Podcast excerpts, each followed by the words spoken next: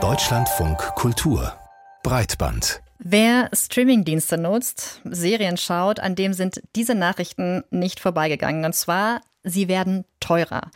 Deutlich teurer. Ab November geht der Preis bei Disney Plus nach relativ kurzen Abständen ein weiteres Mal nach oben. Apple TV Plus hat diese Woche kurzen Prozess gemacht und ohne Vorwarnung die Kosten erhöht. Netflix hingegen hat angekündigt, dass es auch dort eine Preissteigerung geben wird. Aber damit nicht genug. Es gibt noch weitere Entwicklungen, nämlich dass zunehmend Werbung Teil des Deals wird. Einerseits gibt es Gratisangebote, die komplett werbefinanziert sind, aber es gibt mittlerweile auch ein Paradebeispiel dafür, wie kompliziert es werden kann. Denn Netflix hat gerade eine zusätzliche Abo-Stufe eingeführt, die ist billiger als alle anderen, aber auch hier wird dann Werbung eingespielt. Ja, VOD, Video on Demand, war mal sehr einfach. Jetzt wird es für NutzerInnen fast unüberschaubar kompliziert.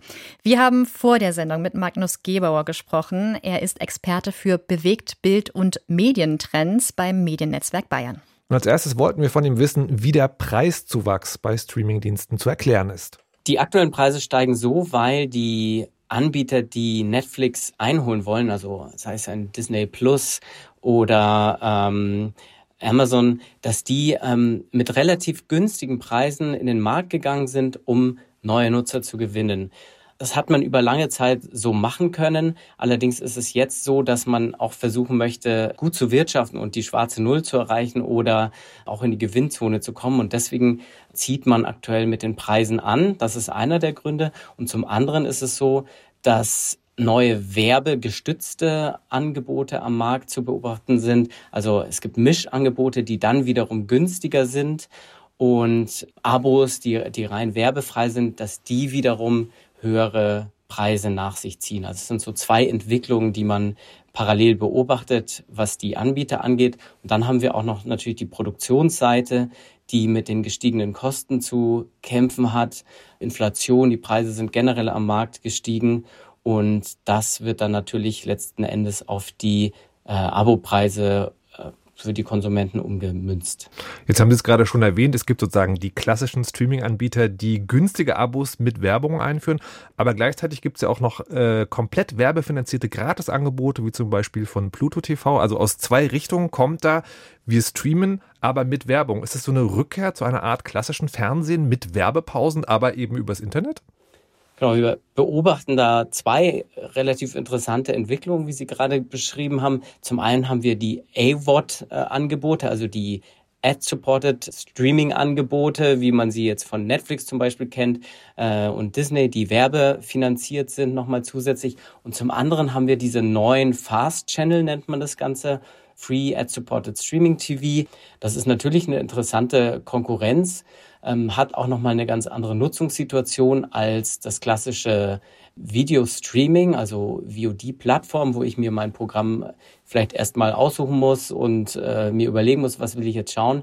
Bei diesen Fast-Kanälen, da schalte ich einfach ein.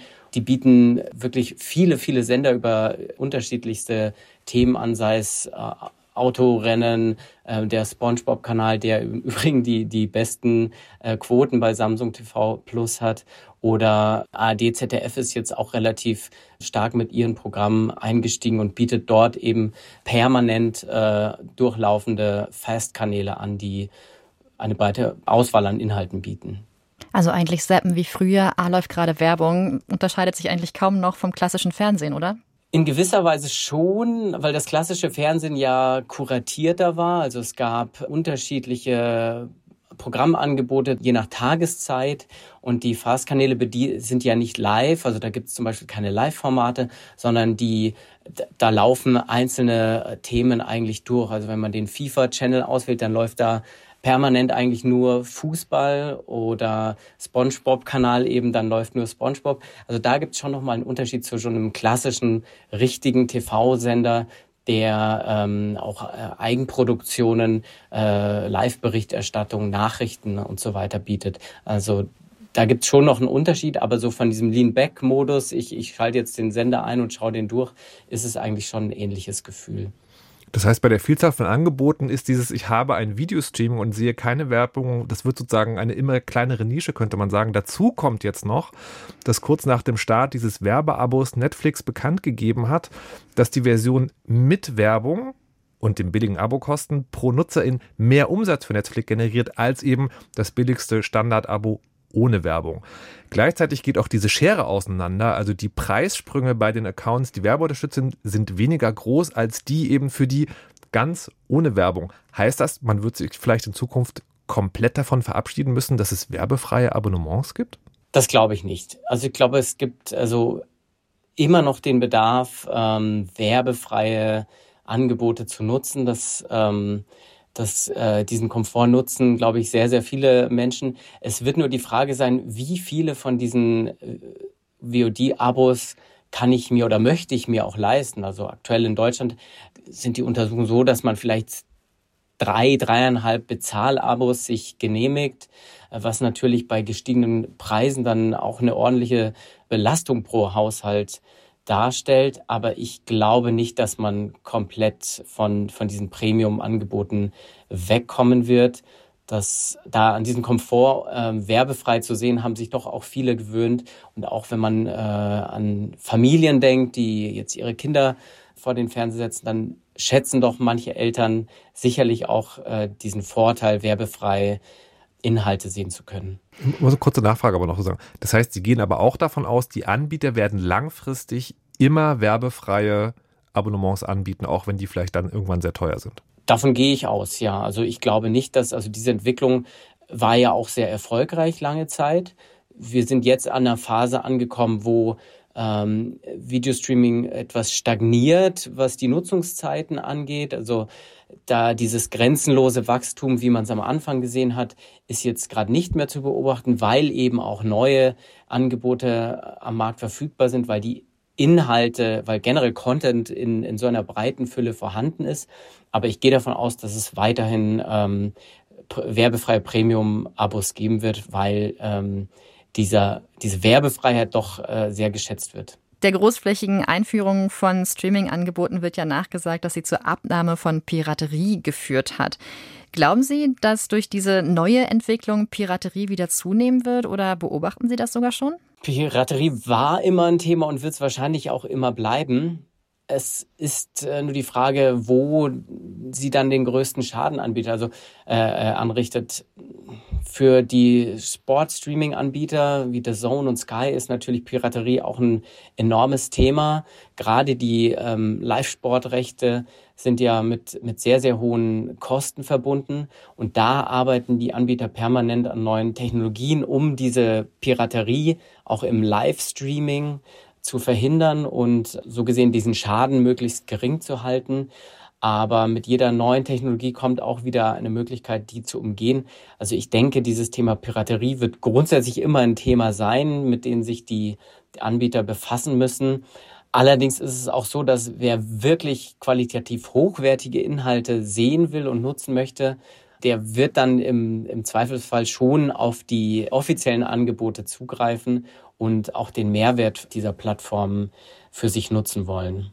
Da möchte ich kurz widersprechen, weil wenn man das ein bisschen beobachtet, zumindest was den Download von Filmen und Serien angeht, erscheinen die oft zeitgleich auf den Streaming-Angeboten und in den illegalen Download-Kanälen. Sehen Sie das bei diesem Genre, also Filme und Serien auch so? Schwierig, äh, ich kann das, äh, das nicht äh, bis ins Letzte bewerten. Das ist jetzt quasi mein Gefühl, wo ich glaube, dass es hingeht. Wie gesagt, ich glaube, Produktpiraterie wird immer da sein, weil natürlich das Einsparpotenzial sehr groß ist. Und die Anbieter werden mit verschiedenen rechtlichen und technologischen Entwicklungen dagegen wirken, versuchen und müssen, um ihren Schaden möglichst gering zu halten. Der Medientrend-Experte Magnus Gebauer glaubt weiterhin an werbefreie Streaming-Angebote. Die haben nur einen kleinen Haken, nämlich sie werden sehr teuer.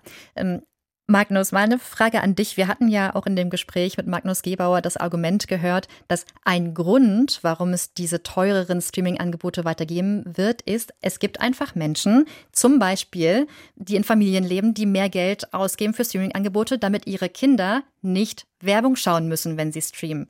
Du hast ja auch Familie. Wie würdest du da mitgehen mit dem Argument? Würdest du mehr zahlen, ich, damit die Kinder nicht Werbung gucken? Also sowohl Alter als auch äh, Medienerziehung sind bei uns weiter weit genug fortgeschritten, als das sozusagen nicht mehr das Problem wäre. Aber ja, das finde ich ein sehr stichhaltiges Argument. Also gerade vor allen Dingen, also Kinder, nicht Jugendliche, ähm, dass da Medienangebote werbefrei sein sollten.